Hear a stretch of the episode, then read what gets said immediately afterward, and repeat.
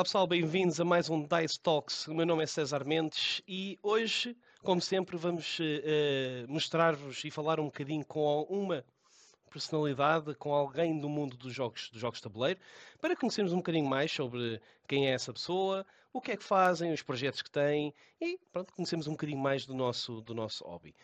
Hoje tenho principalmente uma pessoa bastante conhecida, bastante, bastante. Uh, a sua cara não é estranha, certamente, principalmente se vocês andam pelos mundos do, do YouTube. Hoje temos connosco o Fábio. Fábio, Fábio Lima. Fábio, muito obrigado por Olá. teres vindo. Obrigado eu pelo convite.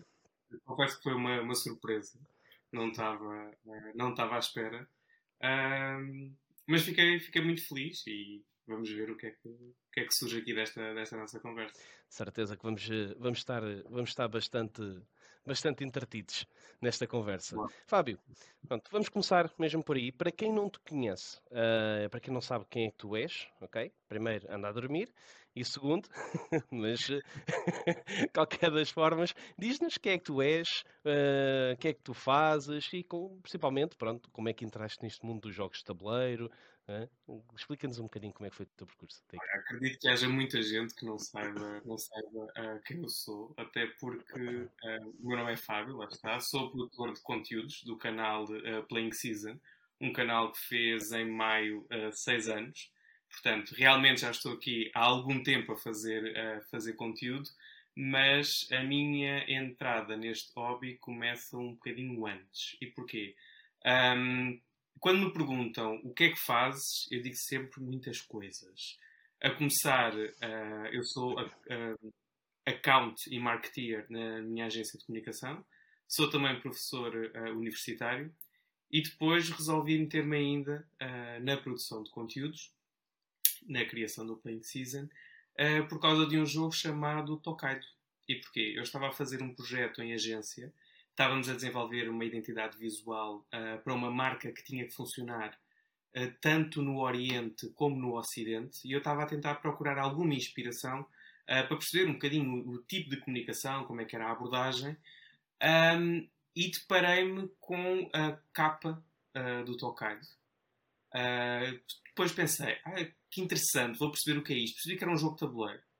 E despertou uma curiosidade porque até aqui eu conhecia uh, o Monopólio, conhecia o Cluedo, conhecia o Risco, portanto, era um conjunto de jogos que utilizavam uh, os dados para a pessoa se movimentar ou para fazer ações, e pela primeira vez eu encontrava um jogo de tabuleiro onde, para me movimentar, eu não uso dados e ando assim quem mais atrás está, e depois era um jogo que me permitia fazer uma caminhada onde o que é importante não é ser o primeiro a chegar ao fim, mas sim desfrutar da experiência.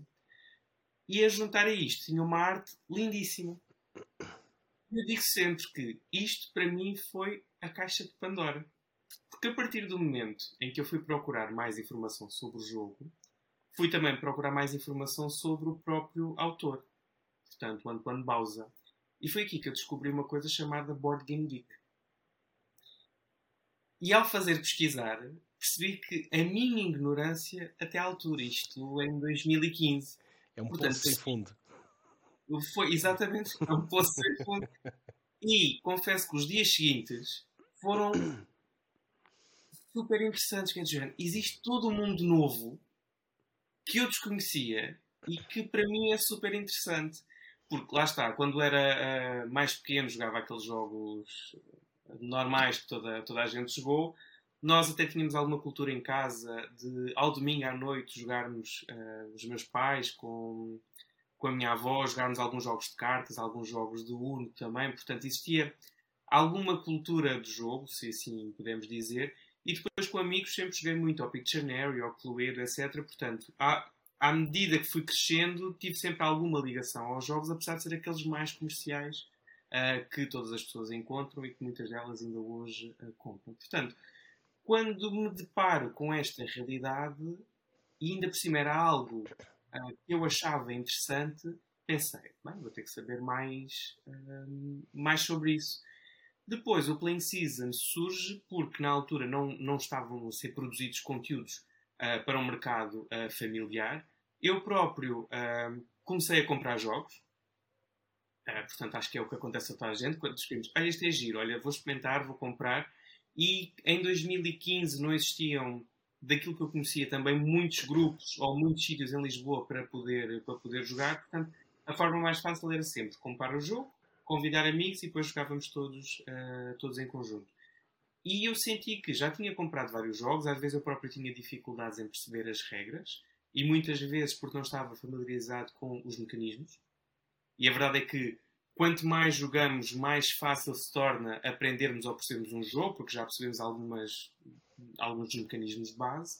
E surge um bocadinho por aí, ou seja, uh, eu sentir que uh, poderia fazer uma coisa interessante, conseguia aliar isto à minha vertente profissional, portanto, nesta questão de continuar a comunicar, produzir conteúdos, uh, conhecer também estas uh, plataformas e as redes sociais, a forma como se produz conteúdo, portanto, conseguia aliar estas duas coisas, e ao mesmo tempo eu senti que também era um pequeno escape para o que era um, a minha vida. Portanto, quem trabalha em agência, trabalha em comunicação, sabe que muitas vezes não temos horários, temos muito, uh, muito trabalho, uh, existe muita pressão e aquilo era uma forma de escape e conseguir fazer algo que eu gostava e que me dava prazer e que naquela altura eu claramente, claramente precisava. E pronto, e a verdade é que até hoje o Playing Season continua. Uh... Continua a dar, a dar cartas. Exatamente. continua a dar cartas realmente. E realmente é, tens, tens, tens... Seja, dá tudo. Exatamente, sim. Por isso. Muito bem. Olha, diz-me uma coisa então. Tu já falaste um, bocadinho de, de, de jogos, por exemplo, o Tokaido, uhum. né? Pá, que, sim, o Tokaido é daqueles jogos que só em termos de arte e de, de apresentação pá, uh, uh, o jogo podia não valer nada, mas em termos de apresentação é espetacular. Pois deve ser que é um bom jogo, pronto, ainda, ainda, ainda conhece bem. Uh, mas e que mais eh, jogos, não só não só no início, mas agora ao longo, de, disseste que começaste desde 2015, uhum. uh, que, que, jogos é que te mar, mais marcaram ou ainda te marcam? Uh, que hoje em dia com, com o hobby, ainda por cima tens uma visão do, do hobby um bocadinho diferente da maior parte das pessoas, né? que não é só jogar, fazes conteúdo para outros, para partilhar com outros. Né? Portanto, que jogos é que já te marcaram uh, nesse, nesse sentido na tua vida como board gamer? Olha, eu acho que há vários jogos que me vão marcando uh, por diferentes motivos. Uh, posso dizer que talvez o meu top 5 tem o Five Tribes. Uh, da mesma forma, tem também o Yamatai.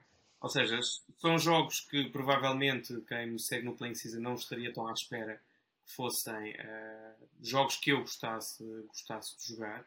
Mas são jogos que eu acho que têm algo novo para a sua realidade, isto posicionando no momento em que foram lançados. E que para mim continua a ser uma referência. Um, não posso dizer que não um Ticket to Ride, porque adoro a ideia e eu fiz Interrail uh, algumas vezes e acho que o jogo é extremamente simples, o tema está lá e é um jogo muito fácil para introduzir novos, novos jogadores. Uh, Carcassonne e Cacau, por exemplo, Uh, mas apesar de jogar essencialmente jogos mais familiares, não, não deixo de jogar filler games, não deixo de jogar jogos mais complexos. Portanto, depende um bocadinho também do mood, do grupo uh, que tenho, mas diria que talvez este top 5 que eu referi sejam aqueles que mais me marcaram, continuam a marcar. Há vários aqui atrás, isto são prateleiras bastante. Eu parei de contar nos 400, okay? eu agora uhum. tive que mudar de casa recentemente e foi complicado. Um, mas há vários que me vão marcando. Há alguns que podem ter um lado mais sentimental porque ou foram oferecidos por alguém ou porque eu sei que são jogos que funcionam muito bem com determinadas pessoas. Há jogos que obrigatoriamente eu levo sempre para a praia porque funcionam muito bem. Portanto, acho, acho que é isto também que este hobby tem, ou seja, vai-te trazendo memórias e permite-te uh, partilhar experiências com outras pessoas. Portanto, é uma forma de sociabilização, é uma forma de interação, é uma forma também de conheceres os outros através do jogo. Ok, ok, muito bem. Tu tens aí então tantos jogos uh, mais icónicos, né? Pronto, mais, mais antigos, mas que são referências, uhum. como tens jogos bastante recentes, como por exemplo mencionaste Sim. o Cocau, né? que são, coisas, são um jogo bastante recente. Né? Então, só, só para termos uma, uma noção, uh, falaste em jogos familiares, falaste em, em um, jogos mais de introdução, introdução ao hobby, assim como heavy gamers. Referências. Eh, dá-me um, dá-me um para cada, cada um desses três. Olha, posso dizer uh, uma boa referência de Heavy Game é o Lisboa, do Vital, que acho que é um jogo extremamente interessante. Uh, imagina, eu gostei muito de jogar o Brass, okay. mas é daqueles jogos que eu não posso ver à frente neste momento. Ou seja, eu gosto então. muito do jogo, mas tive uma experiência tão má em que o jogo demorou 5 horas em cima da mesa com alguém que tinha muita AP, que aquilo me custou tanto ah, okay. que, apesar de eu gostar muito do jogo, ok, como é óbvio, voltaria a jogá-lo uh, e voltei a jogar depois disso, mas tenho sempre aquele receio de isto vai demorar muito mais do que aquilo que é suposto. Okay? Um, se quiseres, jogo. Pois, Lisboa não tens tanto essa questão, né? Como tens um bocadinho não. mais interação, exatamente, interligação, outras coisas, sim. Isso... nunca houve uma partida que tivesse demorado tanto tempo. Okay? Portanto, por exemplo, um bom jogo português um bocadinho mais complexo é um Familiar Plus, talvez, o Pessoa, do Orlando Sun. É um ah, fantástico ah, sim, jogo. Sim. Uma ótima forma de trazer um tema diferente para a mesa, falar de Portugal. Um, lá está, eu não acho que é um jogo uh, tão simples e tão familiar, realmente já, já é um bocadinho mais complexo, não é, não é um peso pesado, é. Uh, mas é um jogo um bocadinho mais complexo e não o aconselho imediatamente para introduzir novas pessoas ao hobby, mas para pessoas que já estão habituadas, os chamados gamers, claramente faz sentido e é um ótimo jogo. Um, e lá está, existe. É um jogo, é um jogo complicado às vezes é para quem não é português perceber o conceito, né? Pelo menos foi a ideia que eu tive. Acho que em termos de tema foi, foi onde o jogo, infelizmente, não, não, não, pegou, não pegou tanto, a malta não percebeu bem o conceito. Mas, por exemplo, o jogo... estava lá representado o jogo em França e na Bélgica funcionou muito bem. Ou uhum. seja, uh, acho que às vezes depende um bocadinho do mercado. Uh, não sei se estás a referir a alguma review em específico que viste. Há uma review, há sempre, há sempre a review de referência, né? Pronto, como é óbvio. Mas que também acho que, ou seja, às vezes convém perceber o tema e estar por dentro do tema para conseguir fazer uma boa review. E isso, isso, isso é importante porque te ajuda a conseguir, uh, conseguir explicar. Outra coisa fundamental para uma boa review é jogar bem o jogo. Portanto, Também. isso sempre acontece quando os reviewers têm 50 mil jogos uh, para jogar e a coisa é um bocadinho mais, mais apressada. Mas foi o que eu disse, ou seja, da mesma forma que jogo coisas mais simples, jogo coisas mais complexas, o que eu acho que é, é importante é as pessoas irem jogando e adaptando sempre o jogo ao grupo ou também ao próprio mundo, não é? Eu se estiver numa Uh, não me apetece demorar muito tempo a jogar um jogo, não me apetece ou estou cansado, não vale a pena estar a insistir porque a coisa não vai ser. Sim, não vais ter uma boa experiência e no fundo isto está, estás aqui para te divertires, não é? Ah, é isso mesmo. É estás do, ou das duas uma, ou é para estar com pessoas né? e, e te divertires com essas pessoas independentemente do que, é que estás a jogar, ou então se estás a jogar, te divertiste a jogar, né? O jogo ajuda um bocadinho nessa, nessa, nessa vertente né? de pá, de é, é como um, um, um, belo copo, né? Estar uma bela bebida à mesa também ajuda a malta a estar-se a divertir. Pá, o jogo acho que é, é, muito nesse sentido, principalmente jogos eh, introdutórios, familiares, party games. Né? Uma coisa que me acontece muito com frequência é, por norma, eu perco o jogo. Okay? Mas para mim não é mau. Não é mau, isto podia-me gerar uma má experiência. Mas muitas vezes hum, eu estou mais preocupado em perceber se as pessoas estão a disputar se estão a gostar, se estão a perceber e um bocadinho até eu próprio, como já joguei várias vezes o jogo, experimentar outras estratégias que uhum. perdendo não me não, não tem qualquer problema. Nem sou daquelas pessoas eh, altamente competitivas que ficam muito chateadas se perdem o jogo ou não, porque lá está, para mim o importante é as pessoas divertirem-se, é o processo, é, é, ver como é que as pessoas jogam, que ações é que tomam, até onde é que conseguem esticar a corda. Isto é, é interessante e essa parte mais social, mais psicológica, para mim, acaba por ser também algo que retiro das diferentes partidas do jogo. E se fores então como eu, eh, que pronto, também raramente, raramente ganho, por isso pá, tem que ser uma coisa que tira-se mesmo fora do baralho, porque senão não estou a divertir, certeza. Uma coisa que eu digo sempre, eh, seja, já, já fui a várias, várias convenções e muitas vezes também vou testando vários, vários protótipos que aparecem. Uma coisa que eu digo sempre é: se eu ganhar o protótipo é porque o jogo está broken. Portanto, quando eu começar a perder o jogo é bom sinal. É sinal que a coisa já está bem encaminhada e que está pronto para ser publicado. Portanto, se eu ganhar é um mau sinal, eu aviso sempre. então é uma boa coisa. Olha, os designers que possam estar a ouvir isto, olha, se fizerem, se fizerem algum playtest, é pôr em xeque. O Fábio perdeu, então estamos no bom caminho. É Está muito bom. Excelente. Olha, avançando então aqui um bocadinho. Uh, falaste já também do, do Playing Cinza, né? uh, um canal pá, tem bastante sucesso, na minha opinião. Acho que está muito bem feito. Mesmo indo ver, eu até em preparação aqui um bocadinho para falar contigo, fui ver alguns dos vídeos iniciais uh, e acho que mesmo inicialmente foi, começou muito bem, evoluíste bastante bem. É natural, né? em, qualquer, em qualquer canal. Se, se isso não acontecer, pronto, a pessoa também não vai muito longe, né? Uhum. Um, acho que evoluíste muito bem, mas mesmo os canais, os, os iniciais estavam muito, estavam muito engraçados, estavam muito bem feitos.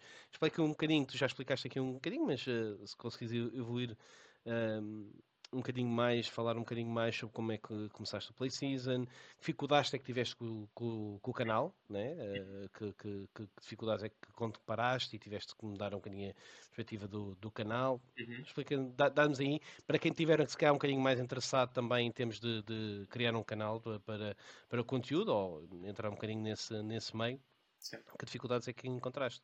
Dá-nos essa experiência. Então, um eu vou dar uma perspectiva realista, que eu acho que é aquilo que importa. Eu acho que não é fácil. Uh, é fácil criar um canal, é difícil fazer conteúdo. E acho que muitas vezes as pessoas não têm noção disso. Vocês na DICE têm, uh, têm noção das diferentes adversidades, das dificuldades que podem, podem, surgir. E como tu disseste no início, surge sempre de uma forma muito uh, amadora, muito aquela como se diz na minha terra, muito por carolice, ou seja, vamos fazendo as coisas com os poucos recursos que temos para me divertir essencialmente, como eu disse, ir fazendo, uh, perceber se eu conseguia fazer aquilo, não estava, tinha uma máquina daquelas tipo GoPro angulares, uh, daí os vídeos serem com aquela lente, lente de peixe, ou olho de peixe. Chamado iFish. Exatamente. Uh, portanto, dava, dava um certo ângulo, não havia muita questão da luz, portanto, o objetivo era tentar trazer conteúdos numa altura em que isso não existia. Um, e nunca houve nenhum. Se tu naquela altura dissesse, olha, daqui a seis anos vais manter o canal, nem nunca foi esse o objetivo, nem eu achei que isso fosse sequer, sequer acontecer. A verdade é que, como era dos primeiros canais a surgir, já tinha existido outros. Eu lembro na altura havia o canal do Orlando Sá, o Blackboard, se não estou em erro. Uhum. Já tinha havido um ou outro canal a fazer um ou outro vídeo, mas não existia muito feedback da comunidade, ou seja, as coisas eram feitas, uh, não havia interação, portanto havia alguma falta de feedback. E quando tu estás a fazer qualquer coisa sem feedback, não consegues perceber se estás a ir no caminho certo ou não. Uhum. E depois é um bocadinho questionável o que é isto do caminho certo. E eu lembro de, depois de ter lançado o canal, fui a uma, a uma convenção e tive uma das pessoas importantes da indústria na altura que chegou ao pé de mim e disse: Ah, estás a fazer conteúdos, olha, mas estás a fazer conteúdos errados porque estes não são, não são jogos interessantes e não é isto que deve ser feito em Portugal. Eu perguntei, mas porquê? Ah, porque o mercado em Portugal essencialmente é composto por heavy gamers uh, e como não são esses os conteúdos que tu abordas, uh, nunca vai ser um canal de sucesso. E eu, aquilo despertou-me um trigger, ou seja, em vez de me deitar abaixo, questionou-me foi, ok, primeiro, eu não vejo jogos publicados em Portugal direcionados para os heavy gamers.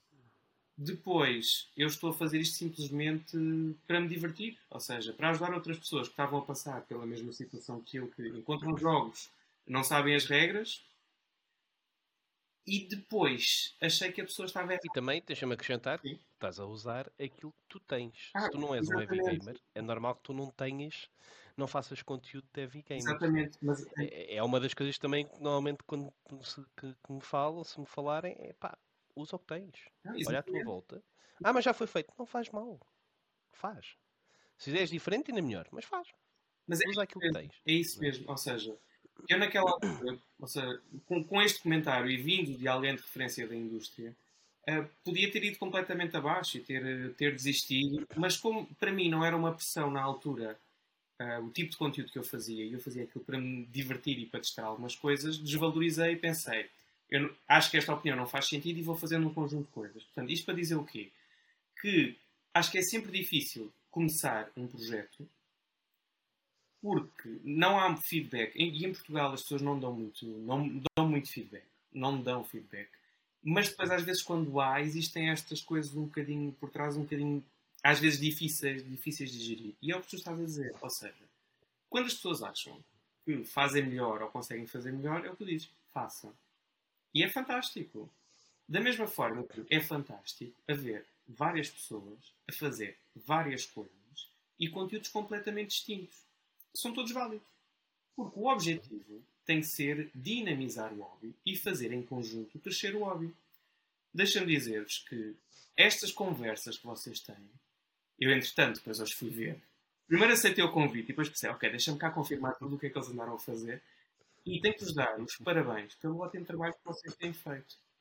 Porque são Obrigado. profissionais na abordagem, conseguem trazer bons convidados, conseguem trazer bons temas à discussão e conversar é extremamente importante. Ou seja, eu explicar as regras de um jogo ou vocês convidarem alguém da indústria ou para falar sobre jogos de tabuleiro é igualmente importante. E é isto que se tem que passar. Que é todos os produtores de conteúdo junto são um todo de forma a que os jogos de tabuleiro consigam chegar a mais pessoas. Uhum. E, enquanto comunidade, nós temos que saber e aprender a valorizar isto. E eu acho que aqui, às vezes, pode ser uma coisa muito portuguesa. E posso pegar no exemplo, eu, por causa de vários projetos, alguns eu ainda não posso, não posso falar, tenho estado mais recentemente ligado à Espanha e à comunidade espanhola existe uma postura completamente diferente. Primeiro, nós sabemos que eles são muito mais nacionalistas, no sentido de uh, privilegiam os conteúdos feitos por eles. E, Ou na língua deles, pelo menos. Exatamente, que é feita na língua deles. Uh, e depois apoiam-se muito. Okay? E isto faz com que, em termos de comunidade, em termos de estrutura, exista uma, um maior apoio e um, uma maior interligação entre as pessoas. E eu mesmo vim de fora, mas tendo agora alguma proximidade a esta comunidade, eu próprio fazendo qualquer coisa, sinto que existe o apoio, existe a partilha do conteúdo, porque é aquela ideia de um por todos e todos por um. É porque é do género. Se esta pessoa está a fazer qualquer coisa e isto vai correr bem, vai correr bem para todos. E foi isto que eu senti que ao início daí esta dificuldade não não, não estava tão presente. Porquê? Porque não existe feedback, as pessoas eram poucas, depois existia um bocadinho esta questão de um, os jogos mais pesados é que são, todos os outros são desvalorizados, o que cria aqui uma certa separação. Uh, e depois os próprios produtores de conteúdo. Como Portugal, apesar de ser um país pequeno, estavam muito espalhados, as pessoas falavam pouco. Isto fazia com que as pessoas se isolassem muito. Ou seja, uhum é muito fácil. As pessoas encontram-se onde? Quando existem convenções. E existem poucas convenções em Portugal. E quando o canal começou, existia essencialmente a Leiria Con. Existia uma Lisboa Con um bocadinho, que acontecia em Oeiras, um bocadinho mais, mais resumida, mas existia pouco mais do que isto. Portanto, cada pessoa no seu cantinho, no seu canal, fazia o seu conteúdo sem comunicar entre si, sem se apoiar mutuamente e depois às vezes um bocadinho influenciado um, por estes zuns zuns que se ouve. E eu acho que isto ao início pode gerar a ideia de que as pessoas estão a competir umas com as outras. Mas eu volto a dizer, uhum. estamos todos a remar para o mesmo sítio. E quanto mais nos apoiarmos, melhor, porque é isso que importa. E se as pessoas.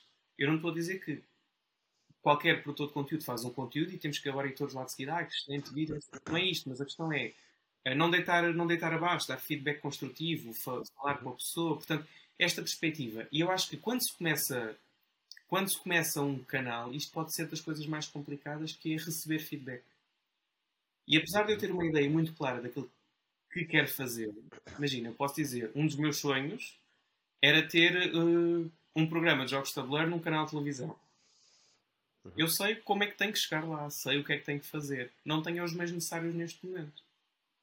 Portanto, aquela ideia do façam é importante porque é nessa altura que nós testamos o que é que conseguimos fazer, que meios é que precisamos. E depois a questão da câmara era a que eu tinha na altura. Até que depois eu tive que gastar dinheiro numa câmara nova, no microfone, num tripé, portanto, são tudo coisas caras que saem do nosso bolso. Portanto, é investir uh, num hobby, na produção de conteúdos e em algo que depois não nos vai trazer, uh, trazer retorno. Portanto, isso pode, parece-me, podem ser as principais dificuldades que, que, as pessoas, que as pessoas podem sentir. Mas lá está. Também senti ao longo destes seis, seis anos que muita coisa, muita coisa mudou. Uh, para melhor. Portanto, acho que agora é mais fácil porque já existe um caminho que foi, foi aberto, não é? Há mais pessoas neste momento também no hobby e a própria pandemia ajudou a que, isso, a que isso acontecesse. É mais fácil criar um canal e, dentro desse canal, criar a sua comunidade. E também sinto que existe uma grande diversificação de conteúdos, o que para mim é positivo, porque todos são válidos. Sim, tens muita, tens muito, pronto, desde essa altura, né, também tens muito, eh, basta ver, vais aos supermercados uh, e vês muitos jogos já, uh, não aqueles jogos massificados, né, uhum. de, de chamados mass market, né, uh, jogos que um gamer joga, uhum. né, um gamer joga e vês lá à venda, portanto isso diz muito que realmente o hobby cá tá, tá, tem vindo a crescer e tem havido muito mais, muito mais gente uh, a, ver, a, ver, isso. E realmente concordo contigo. Sim, não há, há muito pouco feedback, realmente. Uh, é uma das dificuldades, acho que qualquer canal. Uh, na nossa língua, uhum. ok? Pronto, se for, em, se for em inglês, pois, isso por muito pouco seja, o volume de, de pessoas que estão a ver e que, e que, dão, e que dão feedback é muito diferente. Mas aí está um erro, deixa-me deixa só dizer-te uma coisa. Uma das questões que também me levantaram foi porque não fazes o canal em inglês? Até porque existe esta questão em, em, Portugal de que se tu não falas em inglês é porque não sabes. Não, eu não quero falar inglês. Porque o meu público é português. Inclusive eu tenho muitos seguidores do Brasil. Portanto, eu quero fazer conteúdo em português para pessoas que falem português. Houve canais que foram criados e começaram a falar inglês com essa perspectiva de inglês é que é, vou ter muitos seguidores, e não teve resultado nenhum. Portanto, nós também temos que perceber uh, para quem é que estamos a comunicar e quem é o nosso público. E claramente que o meu público, e é aquele que eu também quero que seja, são aqueles que falam português. Percebe? Portanto, lá está. Eu poderia ter feito um canal em inglês com essa, com essa expectativa, mas não era, não era o meu foco e eu acho sinceramente que é um tiro no pé. Sim, eh, lá está. É, depende muito do que é que, que, é que queres fazer. É, é definir o objetivo e fazer de sentido, né? Uhum. Pronto, tendo em conta que estás a, a, divertir a fazer isso né? e realmente seguires nesse, nesse, nesse caminho. Né? Que a DICE Cultural também muito nessa perspectiva de português, de falar em português. Eh, eh, até fazemos muita coisa interagimos com, com, com malta, com designers e com malta lá fora, mas numa de dar a conhecer. Uhum okay? a comunidade e dar a conhecer que, olha, nós também aqui estamos, não é? É um bocadinho nessa, é, é, é a ajuda da DICE Cultural para tentar também dinamizar um bocadinho o que existe em Portugal lá fora. Um, mas é como tu dizes, é, é fazer. É, é, é, se queres fazer conteúdo em português, faz em português. Se quiseres fazer conteúdo em francês, faz em francês. Pá, se quiseres fazer em inglês, faz em inglês é preciso é ter a noção realmente de, de, do mercado que estamos a, estamos a pôr e não, não, a expectativa de sobressair num conteúdo em inglês é muito mais baixa, uhum. quer se queira, quer não, do que um conteúdo, por exemplo, em português. Porquê? São mais. Por isso, simplesmente, Exatamente. são mais. Portanto, logo por aí, acaba, acaba um bocadinho aí a, a, a, as perspectivas têm que ser postas de outra maneira. Né? Mas, acho, mas acho que é bom. É, é como tu dizes, é focar-se naquilo que quer se é conteúdo, se quiseres ter conteúdo em português e, e, e muito bom, e nota-se realmente que evoluíste ao longo do tempo. É uma coisa natural, à medida que vai sendo melhor, vai funcionando. Uhum. E se, se, achas que é, que, que é por aí que vais, fazer, que vais fazer, é por aí que deves seguir. E acho que aí foi, felizmente fizeste isso e é, e é, muito bom tu veres e não e vê-se a maior parte dos teus jogos é, é tudo coisas muito mais uh, uh, não heavy, vá, não vou dizer light, mas não são não heavy, né? não, são, não são aqueles grandes jogos, aqueles uh, de, de, várias horas e muito, e muito com, com, com muito, muita massa cinzenta a uhum. trabalhar. Portanto, excelente, Pá, muito bom, grande feedback, espetacular. Olha, então, e diz-me uh, uma coisa, uh, uma curiosidade relativamente no, no canal, qual é que foi o jogo que te deu mais prazer falar okay, no canal?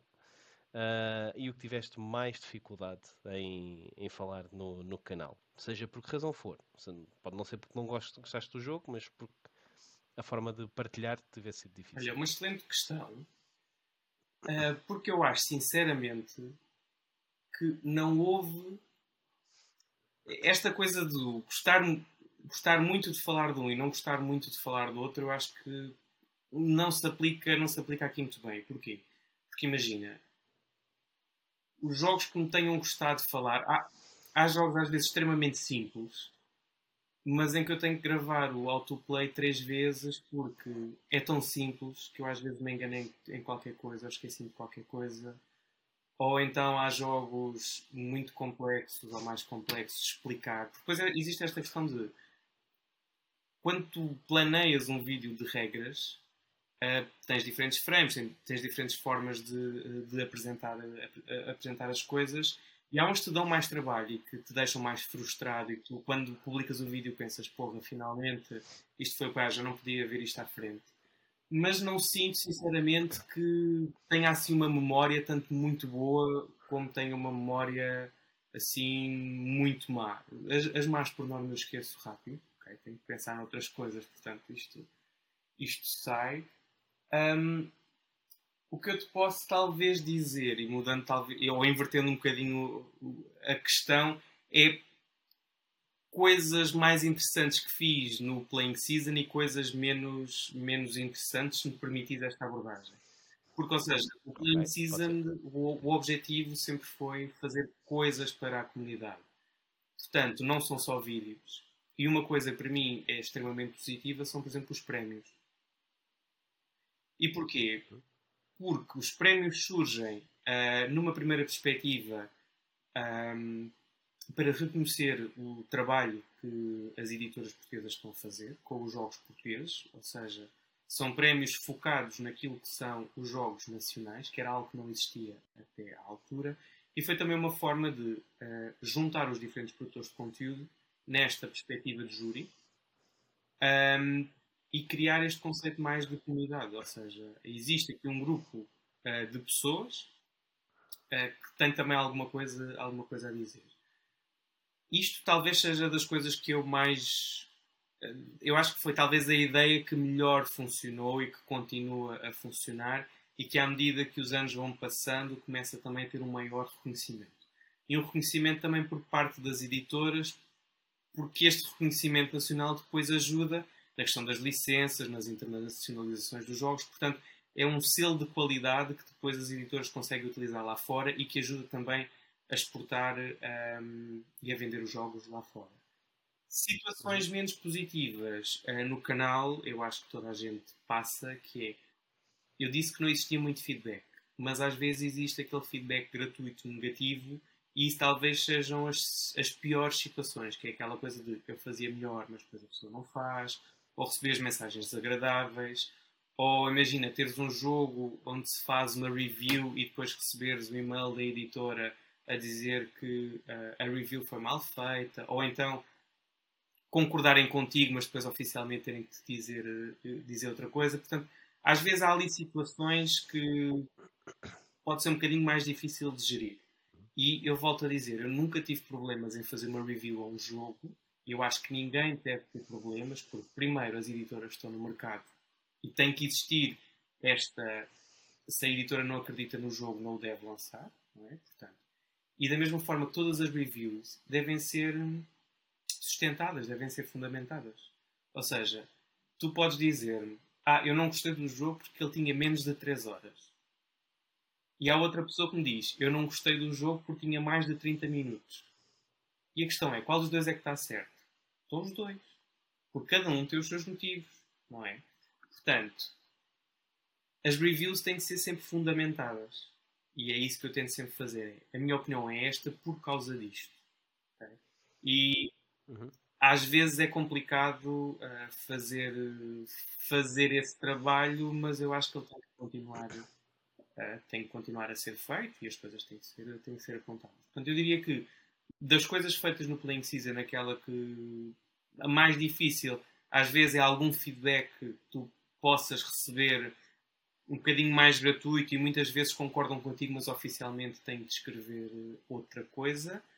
Um, das coisas que mais gosto é a questão dos prémios, porque me parece que é algo que dinamiza também a comunidade e ajuda um, a que os jogos cheguem a mais pessoas. E muitas vezes, na própria seleção que é feita dos jogos, há muitas pessoas que o jogo já foi lançado em Portugal, mas as pessoas ainda não têm conhecimento. Portanto, é uma forma também, até posso dizer, talvez de catálogo, de mostrar aquilo que foram os lançamentos daquele ano e que dá também alguma curiosidade a estas pessoas de irem experimentar algumas coisas que não, que não tenham feito. Uh, isto, desculpa, muda um bocadinho a tua questão, mas. Não, não, tranquilo. Tudo bem. Olha, e pegando, e pegando um bocadinho nos prémios, uh, explica-nos resumidamente como é, que, como é que funciona esse processo, como é que, é, como é que vocês uh, uh, escolhem os, os, jogos e atribuem os prémios, como é que isso funciona de uma forma reduzida, que é para quem não uhum. conhece. Okay? A saber ter uma ideia como é que, como é que funciona.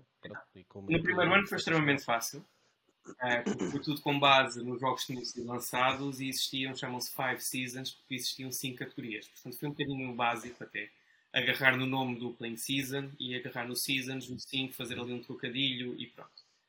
Uh, a verdade é que o mercado foi crescendo e a lista também teve que ir crescendo. Um, existem duas categorias macro, portanto, os jogos estritamente nacionais. O que é isto um jogo nacional? É um jogo que tem autor, uh, editora e o tema uh, português e aí torna-se mais fácil de fazer, porque por norma os lançamentos são mais pequenos, e existe depois uma categoria uh, internacional. Até aqui uh, existia um bocadinho o filtro do, dos jogos que tinham sido lançados. Okay? Este ano posso dizer que vão existir algumas, algumas novidades, algumas reformulações que têm de ser feitas, porque as editoras estão realmente a lançar muito. Portanto, passamos a ter já demasiadas categorias, muitos jogos um, em análise e torna-se um bocadinho complicado fazer, fazer esse critério. Portanto, é um bocadinho colocar o ónus também uh, no júri de forma a conseguir filtrar e um, ehm, dividir os jogos pelas categorias, pelas categorias certas, porque depois este conceito também pode ser um bocadinho relativo, ou seja, há pessoas que podem achar que o Wingspan é um filler game, uh, porque é um jogo mais rápido do que aquilo que estão habituadas, enquanto para outras pessoas pode ser um familiar plug. Portanto, é isto que às vezes pode, esta percepção do que é cada uma das categorias é, pode ser um bocadinho mais, é, mais difícil de fazer. Mas lá está, ou seja, este ano existe um maior filtro, uma maior preocupação, lá está, uma maior união dos diferentes produtores, de forma a que consigamos ter uma lista mais reduzida, mais filtrada e que facilite depois a escolha por parte, por parte das pessoas. Mas lá está, não vai ser um processo, não é um processo só meu, vai envolver muito mais uh, muito mais uh, pessoas uh, e pronto, vamos ver, vamos ver como corre. Lá está, ou seja, todos os anos um, vou tendo feedback e vão-se modificando as coisas. Portanto, é um projeto que vai crescendo e vai evoluindo com o feedback que recebemos e também com a forma como as coisas vão, vão crescendo. Portanto, acho que só, só assim é que que avança e se vai fazendo diferente, porque só assim é que faz sentido. E quem é o júri? Quem é que, quem é que pertence ao júri?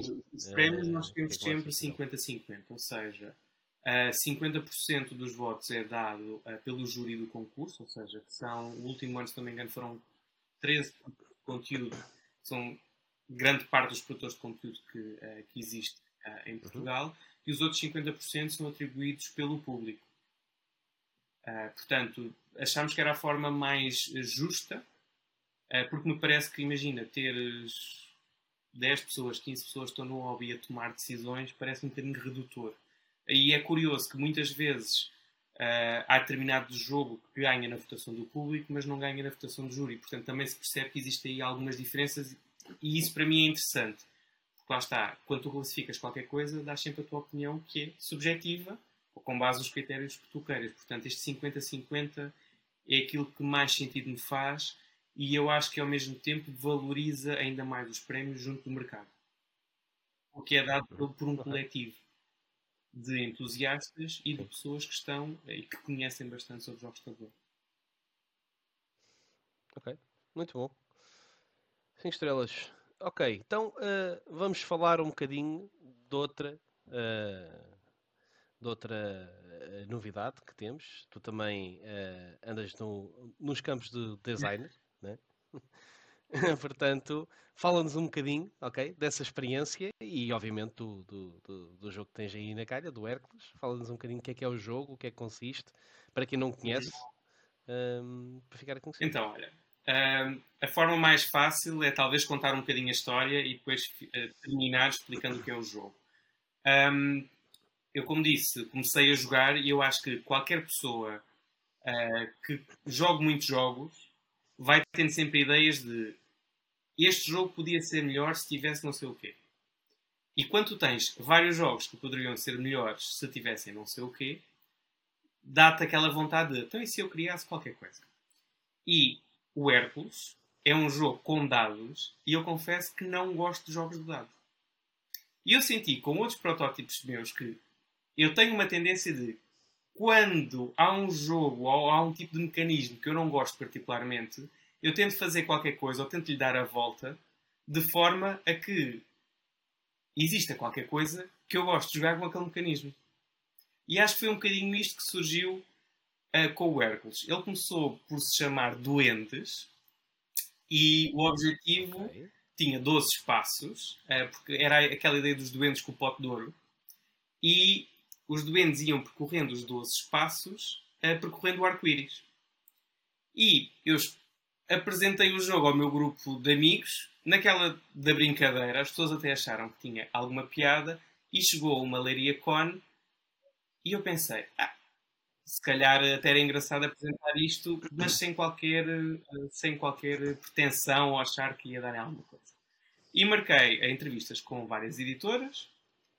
Um, eu próprio tinha algum receio porque era do género. Eu estou a fazer produção de conteúdos e acho que poderia haver algum estigma relativamente a isso.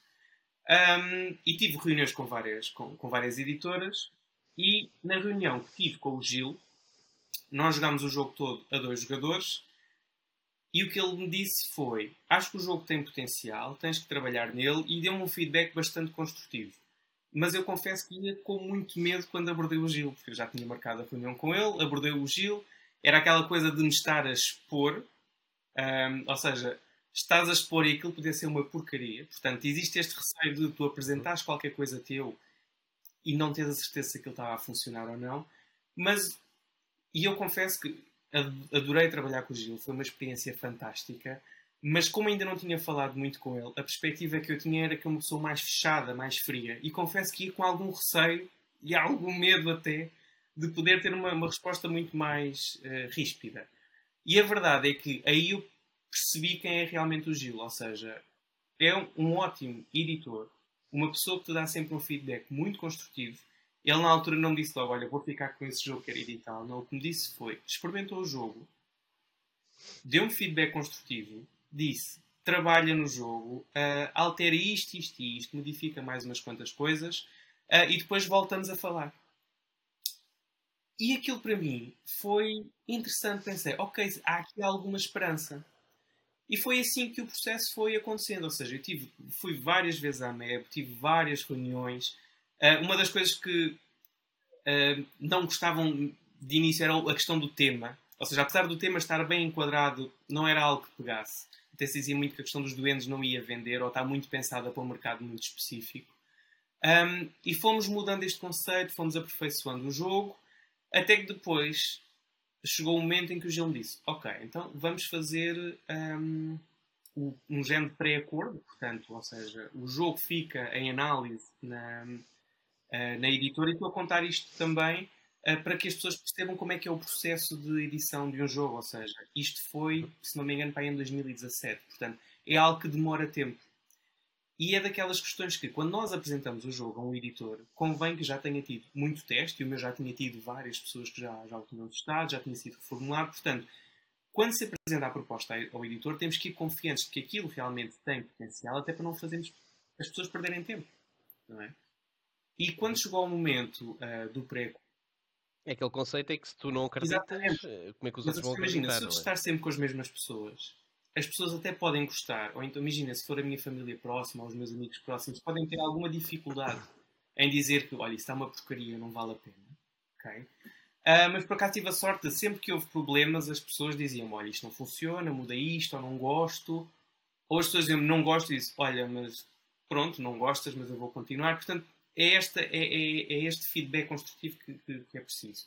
E quando foi a altura do, uh, do pré-acordo, aí tu sentes, ok, realmente existe este interesse por parte da editora para, uh, para ficar com o jogo, mas continua a não ser uma confirmação total. E, mas neste processo, tu, ou seja, vais tendo aquela esperança, vais vendo o jogo uh, alterar-se e mudámos-lhe o tema. Inclusivamente, até reuni uh, com o Nuno, uh, o comercial uh, da Memo, o Nuno Santos, e até foi ele que veio com a questão, um, que sugeriu a questão do Hércules. Que tínhamos a questão dos 12 deuses, associados aos 12 espaços, era provavelmente as personagens da Disney que eu mais gostava. Portanto, eu lembro-me perfeitamente de ser uh, mais pequeno e ver a série do Hércules e sempre tive um certo fascínio por esta questão da mitologia e da mitologia grega, portanto, tudo ali batia certo. E para mim, tinha que fazer sentido o jogo que eu estava a apresentar encaixar no tema. Ou seja, para mim o tema é importante. Eu tenho que estar a jogar o jogo e as pessoas têm que perceber que tematicamente aquilo faz sentido. As ações que eu estou a fazer fazem sentido. E isto depois pode levar a outras 50 mil questões, que é mas eu, a ação que eu estou a fazer significa o quê? Como é que tu justificas? E isso é um processo interessante, mas lá está, é um processo. E depois é, quando nós achamos que o jogo já está pronto, não. Reformula mais 50 mil coisas. Portanto, é um processo, demora, mas é altamente desafiante, principalmente para quem está habituado a trabalhar com áreas criativas, como por exemplo é o caso da minha. Trabalhar em agência, trabalhar em comunicação. Uhum. E trabalhar com o Gil e com toda a equipa da Nebo foi fascinante. E foi perceber, do outro lado, como é que funciona uma editora. Portanto, como é óbvio, é muito mais fácil, eu, enquanto produtor de conteúdos, fazer uma review de um jogo. Mas também é verdade que este processo me deu uma maior consciência do que é que está por trás. Para o bem e para o mal. Ou seja, como é óbvio, a ilustração não depende do autor do jogo. O manual de regras pode ser reformulado pela editora. Portanto, há que ter esta consciência e isto teve imensas uh, vantagens e deu uma outra perspectiva. E depois todo o processo, até que começas a ver o jogo a ganhar forma, é altamente gratificante. E eu confesso que a primeira vez que vi as ilustrações do Hércules, como eu disse, tem os 12, é sobre os 12 trabalhos de Hércules, tem os 12 deuses do Olimpo. Quando eu vi a primeira ilustração, foi aquela coisa de ah, Jesus, isto está a acontecer. E quase diverti uma lagriminha, confesso. E vi a primeira ilustração, que foi do Poseidon, e no dia seguinte, ou dois dias depois, o Gil apresentou mais duas. E tu ficas naquela ansiedade, agora quer ver mais, quer saber o que é que vai acontecer. E foi aí que o Gil me contou que o ilustrador era o Romano, que é o responsável pelo Empires of the North. E uhum. quando tu vês o teu protótipo ganhar forma através da arte e tu vês o feedback das pessoas e isso dá-te um entusiasmo bastante grande. E eu depois voltei quase a verter uma lagrimita quando vi o jogo, a cópia de produção na Leiria Corn. E porque lá está, porque o jogo poderia ter saído mais cedo, foi a questão do Covid, os diferentes atrasos, etc. Portanto, o jogo só sair agora. Mas é um jogo familiar, é um jogo pensado para 1 a 4 jogadores. Ele tem um modo solo. E para mim também foi importante criar um modo solo e adaptar as regras, que é algo que eu acho que é importante e cada vez mais as pessoas acham uh, importante. Onde. Boa, estamos juntos. onde. Estamos juntos, estou contigo. Onde nós vamos lançar dados de forma a fazermos os 12 trabalhos de Hércules. É uma corrida uh, mas com alguns twists. É um jogo relativamente rápido. A, jogos, a, dois jogadores joga em cerca de 20 minutos. A quatro jogadores joga aí em 40, 45. E é um jogo muito interativo que utiliza a matemática. Mas não é isto o principal do jogo. Ou seja, é uma das componentes, é a mesma coisa. Isto, e porquê é que eu estou a dizer isto? Porque pode dar aquela falsa sensação de que este é um jogo hum, didático ou pensado para um público mais novo. Eu, quando foi anunciada a capa do Hércules, eu recebi uma mensagem a dizer: Ai, muitos parabéns, fico muito feliz que tenhas feito um jogo para crianças. E eu disse: Mas o jogo não é para crianças, é um jogo familiar. de que é que, de que, é que surge esta questão? Ah, porque pronto, vim de ti, tendo um canal posicionado para jogos familiares, achei que era um jogo para crianças. Portanto, é logo aqui um preconceito que, que existe. A capa que existe, a capa atualmente. que existe atualmente. E depois, como é matemática, de certeza que é para crianças. E a resposta que eu dei foi: o Stone Age também usa matemática, também tem que fazer contas, também vão dizer que é um jogo. Portanto, quando se diz que o Hércules tem matemática, não vamos pensar nesta questão. É apenas um dos mecanismos, porque o jogo é muito mais, muito mais do que isso. Mas é um jogo que funciona bem com a família, ele joga bem com crianças, mas os adultos e os gamers também vão gostar bastante. E como eu disse, é um jogo rápido de ser jogado. E há muitas pessoas que já o experimentaram, jogaram a dois e tiveram uma, a seguir quiseram logo jogar outra partida. Portanto, é um jogo interativo uh, onde temos a questão da matemática, sim, mas que está diluída, que tem set collection, uh, tem a questão dos dados um, e que me deu um orgulho imenso e um gozo imenso de uh, desenvolver, com muita ajuda por parte da equipa da Mabel Games. Um, e com os diferentes playtesters. Eu acho que o feedback que as pessoas foram dando à medida que o jogo foi evoluindo foi muito importante. Na pandemia, o jogo teve no Tabletopia. Uh, portanto, foi também importante que as pessoas pudessem experimentar o jogo e acho que isso até facilitou. Uh, houve pessoas de diferentes pontos do país, alguns produtores de conteúdo também, que na altura eu não disse que o jogo era meu, fiz um género blind test. E depois só no final é que revelei que o jogo, que o jogo era meu, exatamente para não existir também preconceitos naturais que pudessem surgir ou a pessoa sentir-se um bocadinho mais uh, restrita nos comentários que pudesse fazer. Uh, porque lá está, para este documentário seja construtivo, ele é altamente importante e acho que os playtesters ajudam muito a, a polir e a moldar, a moldar o jogo e a adaptá-lo àquilo que o mercado, que o mercado pretende. Portanto, o jogo vai ser lançado agora no final uh, de setembro Portanto, a data ainda vai ser confirmada pela, pela Mobile Games. Mas para mim é um jogo familiar que vai entreter, que vai divertir, com uma ótima arte, que tem dados. Como eu disse, eu não sou propriamente fã de jogos de dados, mas acho que a forma como as coisas funcionam, as diferentes habilidades, acho que uh, vão tornar a experiência, a experiência muito interessante. E confesso que estou uh, com alguma curiosidade para perceber qual é que vai ser a receptividade que o jogo uh, que o jogo vai ter e lá está, eu próprio enquanto produtor de conteúdo estou preparado para, para o que vier. Portanto, isto é o mais. É o mais... Exatamente. Muito bom, muito bom. É pá, sim, assim, em termos de arte, eu acho que o jogo está espetacular. Está tem uma arte muito engraçada. E agora que falaste, eu não tinha, não tinha ido ver quem é que era o artista, realmente vê-se os traços. E, e depois, uh, do depois ver a cópia de produção no, no...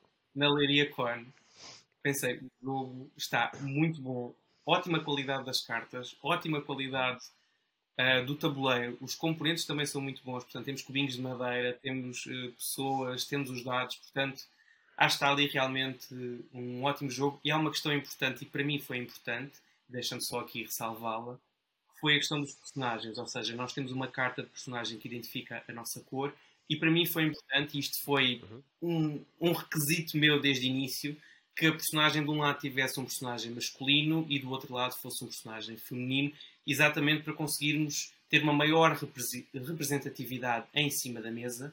Uh, e, e, é algo simples, mas que é necessário e que pode também ajudar a esta diversidade que é tão importante também nos jogos de tabuleiro. Portanto, foi uma preocupação onde temos uh, diferentes perfis de pessoas associadas também a diferentes etnias, a diferentes géneros, portanto, existe também essa personalização de forma a termos também um jogo mais inclusivo para toda a família. Sim, e que cada vez mais eh, podemos pensar que não, que, que não é importante, mas cada vez mais eh, existe essa preocupação em ter eh, realmente esse, essa diversidade de géneros, né? até porque felizmente o hobby tem crescido muito do lado feminino uh, que é sempre, que é sempre bem-vindo, né? Uh, e mesmo em diversidade de, das próprias pessoas. Não, não é só aquela, aquele geek, aquele, né? aquele nerd de informática ou, de, ou que seja que está ali, está ali de lado. Uh, pronto, e contra mim falo, é, é um bocado o que, eu, o que eu sou, mas ainda bem que existe aqui uma grande diversidade e por isso é, é importante ter isso. Excelente. Olha, Fábio, então. Uh, estamos quase a terminar aqui em termos de, de, de, das, nossas, das nossas questões, antes de irmos então para, uma, uma, para a pequena surpresa que nós normalmente fazemos. Uh, o que é que podemos esperar uh, do Fábio? Okay? O que é que podemos esperar que tu vais fazer no futuro, seja em termos de design, seja em termos de conteúdo? O que é que tens que nos possa, possas partilhar connosco? Então, neste momento, o que posso dizer em termos de criação de jogos é que existem mais alguns protótipos que já foram apresentados, alguns muito bem encaminhados. Uh, e de momento é aquilo que eu posso revelar neste momento, mas existindo mais, uh, mais novidades, rapidamente elas serão comunicadas. Relativamente ao Playing Season, uh, eu continuo a fazer algum conteúdo. Eu no último ano tenho feito menos conteúdo porque senti também uma certa necessidade de me afastar um pouco, porque estava com muito trabalho, estava com muitas aulas na faculdade, muito trabalho na agência, tinha a questão de finalizar também o Hércules, uh, tive mudança de casa, portanto, houve aqui um conjunto de processos que me obrigaram também a parar, a refletir um bocadinho. Não deixei de fazer conteúdo, mas estive ali algum tempo afastado. Agora voltei novamente a fazer mais algumas coisas, mas eu acho que é importante as pessoas estarem uh, entusiasmadas, focadas e divertirem-se a fazer conteúdo, porque senão não vale a pena.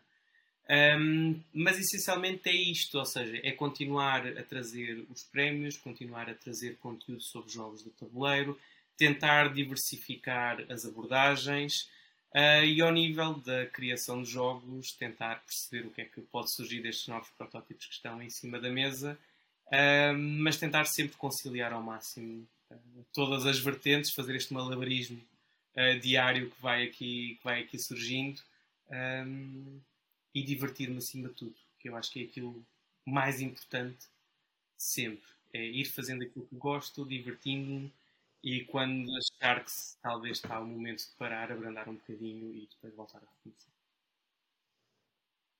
Exatamente. Nós fazemos isto por gosto, não porque, não porque é ganhamos algo com isso, né? Portanto, uh, se não nos estamos a divertir, vale a para, que é que, para que é que estamos a fazer? Né? Isso não vale a pena, realmente. Muito bem, uh, então vamos avançar e vamos avançar para a nossa pequena surpresa, que, que já nem sempre é surpresa, né? porque nós fazemos já em todos, em todos os nossos episódios, portanto, como foste ver episódios anteriores, já sabes o que é, que é certamente. Portanto, Então vamos fazer, mas para quem não conhece, uh, para quem está, está a ver ou a ouvir, nós fazemos sempre uh, com os nossos convidados uma pequena, uma pequena surpresa, um pequeno jogo que nós chamamos Over and Under, uh, ou então, um, e, e, e, basicamente vamos pegar em, em tópicos ou vamos pegar em uhum. algo do nosso do, do, do mundo de jogos de tabuleiro e queremos que tu digas se achas que é uma coisa que é, uh, que é over or, uh, or under, se é sobrevalorizada ou se é subvalorizada, na tua opinião, na comunidade uh, de jogos de tabuleiro. Ok. Ok? okay? Então, vamos começar por uma coisa que até já falaste hoje. Hum. E o teu jogo tem cubos de madeira. Então, eu, este conceito do sobre e do sub, ou do over e do under, confesso que para mim é sempre difícil, porque umas coisas é às vezes o que eu acho, outra coisa é o que eu acho que a comunidade acha, e isto pode ser um bocadinho complicado. Sobre isto, eu adoro cubos de madeira e prefiro qualquer co componente de madeira a componentes de plástico. Porque me dá uma sensação de toque, quando é gestão de recursos, gosto de ter as coisas, de uh, de poder senti-las, de poder trocar. Isto para mim é importante. E eu sinto que nos últimos tempos as pessoas começaram a dar uma maior preferência aos componentes de plástico.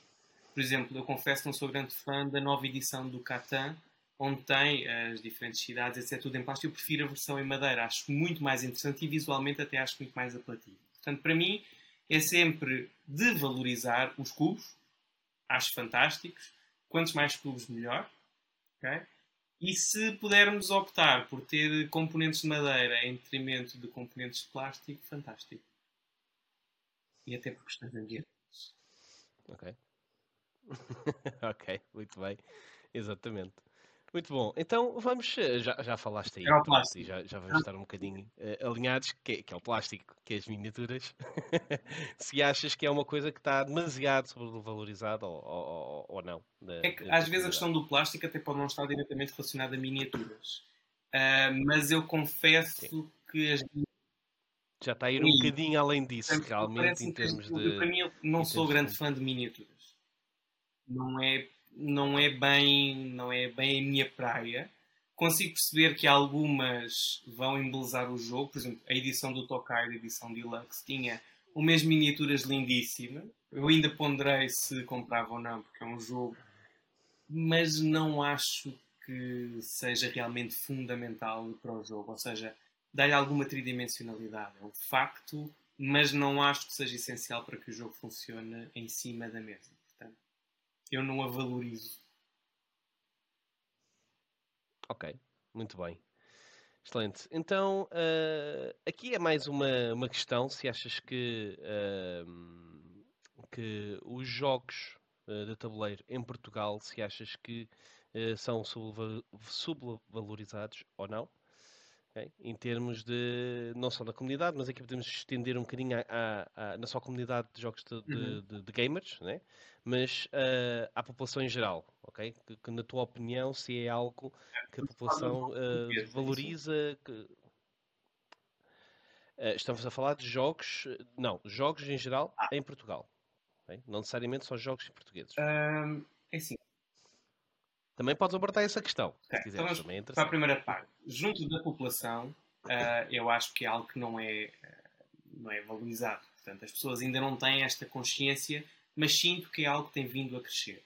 Principalmente junto das pessoas até aos 45 anos, ok? e que depois vão repercutindo isto para as gerações seguintes. Jogos portugueses, eu acho que são bastante subvalorizados, ou seja, a própria comunidade às vezes tem dificuldade em valorizar os jogos que são feitos por editoras portuguesas, com temas portugueses e com autores portugueses. Como é óbvio, eu não acho isso. Portanto, acho que até devíamos ter um papel, hum, não é de embaixador, não é de influenciadores, mas é de tentar levar também estes jogos a mais pessoas. Temos, falei do caso do Pessoa é muito bom para nós levarmos o jogo e apresentarmos outros contextos. Temos a questão do 28, temos a questão do Porto, temos o próprio Lisboa do Vital Lacerda, ou seja, é importante perceber que existe uma indústria que está a crescer muito bem em Portugal. Existem pessoas a que têm imenso trabalho e trabalho de ótima qualidade e que isto tem que ser valorizado. E enquanto comunidade eu acho que o devíamos valorizar mais e muitas vezes acho que não o fazemos. Portanto, a minha esperança é que cada vez mais a própria comunidade valorize aquilo que é feito em Portugal e lá está, e que também ajuda que os jogos uh, façam o seu papel e que ajuda que os jogos também, estes jogos consigam chegar a muito mais, uh, mais pessoas. Temos, por exemplo, o caso do Viral, para mim é um dos melhores jogos uh, portugueses. Teve um imenso sucesso nos Estados Unidos da América, teve outras edições internacionais e às vezes parece que passou um bocadinho despercebido em Portugal.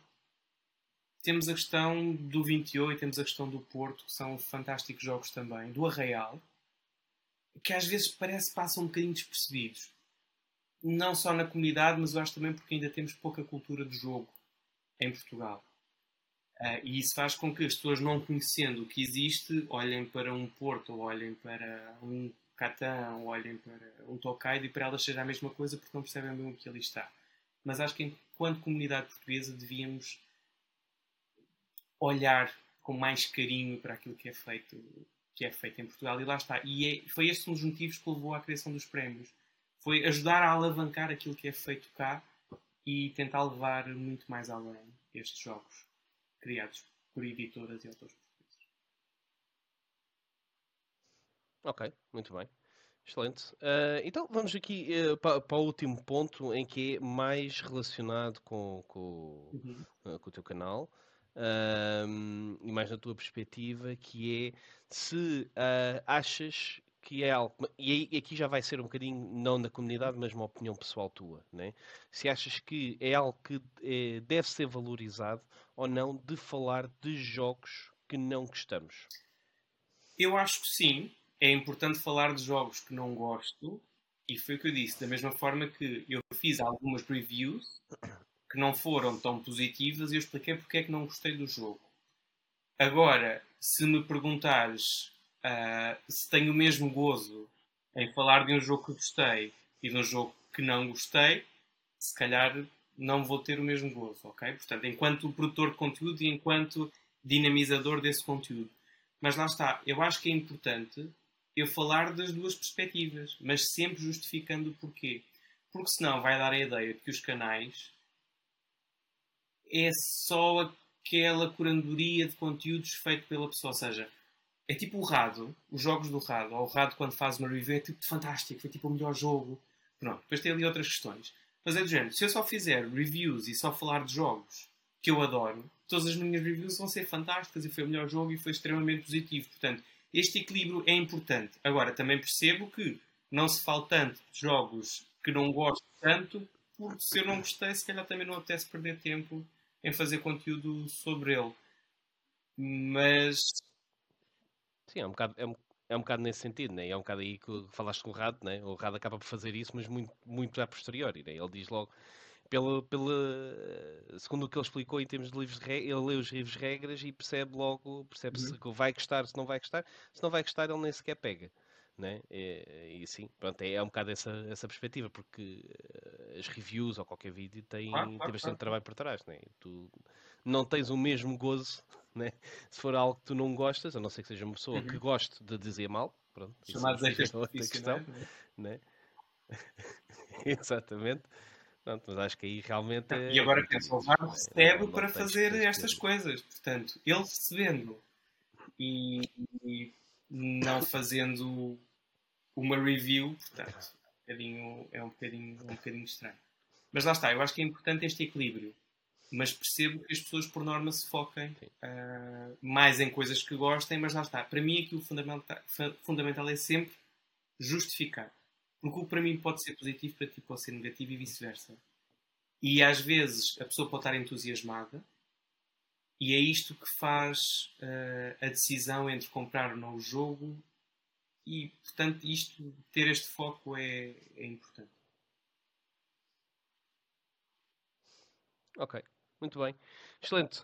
Fábio, infelizmente é todo o tempo que nós, eh, que nós temos uh, para estar aqui à conversa. A conversa estava boa, estava animada, Sim. tocámos em muita coisa em vários pontos. Uh, e, obrigado, e muito obrigado por teres vindo. Okay? Foi, foi Deixa-me ter-te aqui. Trabalho. Portanto, vocês não sabem a que horas Sim, é que estamos a gravar. E, portanto, existe uma grande dedicação dos lados. É importante ter noção de que vocês trabalham fora de horas uh, sem uh, qualquer remuneração para o trabalho que é feito. Portanto, é por gosto que estão a fazer isto e da mesma forma uh, que vocês preparam todo este trabalho, preparam todo este conteúdo, mais uma vez volto a dizer, é muito importante valorizar aquilo que vocês estão a fazer, ter estas conversas e dar-vos parabéns a todos vós pelo fantástico trabalho que têm feito. E obrigado uma vez mais pelo convite. Muito obrigado, muito obrigado. Isso foi muito bom de ouvir. Ainda bem, ainda bem que existe essa, essa perspectiva. Portanto, é, é como tu dizes. Pronto, nós, nós sabemos uh, todo o trabalho que existe aqui. Né? Tu nós também sabemos que, que, o teu canal não cresceu só porque sim. Né? Não está onde está só porque sim. Houve muitas horas, muito tempo perdido. Uh, muitas vezes que nós gravamos e depois vamos a ver e aquilo não ficou. Ou, ou falhou o microfone. Agora esteja tudo bem com isto. Né? Portanto, isso, Eh, pois, aqui, aqui nem, sempre, nem sempre acontece. Normalmente nas gravações eu até tenho, eh, por acaso arranjei forma de ter dois microfones e última instância a coisa corre bem. Mas, eh, mas sim, mas dá, dá, dá bastante trabalho e também uh, o teu trabalho que tu tens feito tem sido, tem sido espetacular, tem sido mesmo muito bom. E temos gostado, gostado muito de ver uh, todas as tuas reviews uh, ou como jogar, são, são excelentes e ajuda certamente. Tem ajudado, porque senão não tinhas crescido como tens crescido. Muito bom. Bem, uh, então vamos, uh, vamos ficar por aqui. Espero que tenham, que tenham gostado. Se gostaram, não se esqueçam uh, de fazerem aquelas três coisinhas de, do, do, like, do subscrever e tocar no sininho para serem notificados, né? Exatamente.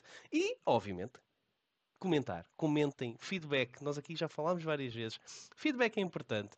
Nós estamos a fazer isto não só porque estamos, mas também porque vocês gostam. Se vocês não gostarem, também uh, pronto, não, não, não, não, temos tanto interesse em, em fazê-lo, porque é sempre bom é ter esta interação depois de, em termos do, dos vídeos, principalmente aqui no Dice Talks, em que estamos a falar com uh, pessoas de, da comunidade, né? uh, de, de, jogos de tabuleiro, para vocês conhecerem. Espero que tenham gostado do, do, deste, deste episódio. Uh, nós também estamos em várias redes sociais, basicamente estamos em todo lado, ok? Uh, felizmente conseguimos estar em todo lado, Facebook, Twitter, Instagram, uh, Discord. Também podem ir ao nosso site indicecultural.org, onde tem muito mais conteúdo para, fazer, para ver, seja os nossos artigos, seja mesmo o podcast. Temos várias iniciativas, não só aqui do Dice Talks, mas também temos o Dice no Terreno, que felizmente conseguimos ir para a rua e começar a andar na rua a ver a ver o que é que se anda a fazer. Portanto, tem muito, muita coisa para vocês, para vocês usufruírem. Espero que tenham gostado. Mais uma vez, Fábio, espetacular, grande conversa. Foi um grande prazer. Da minha parte é tudo. Boas gatanas, pessoal. Até à próxima.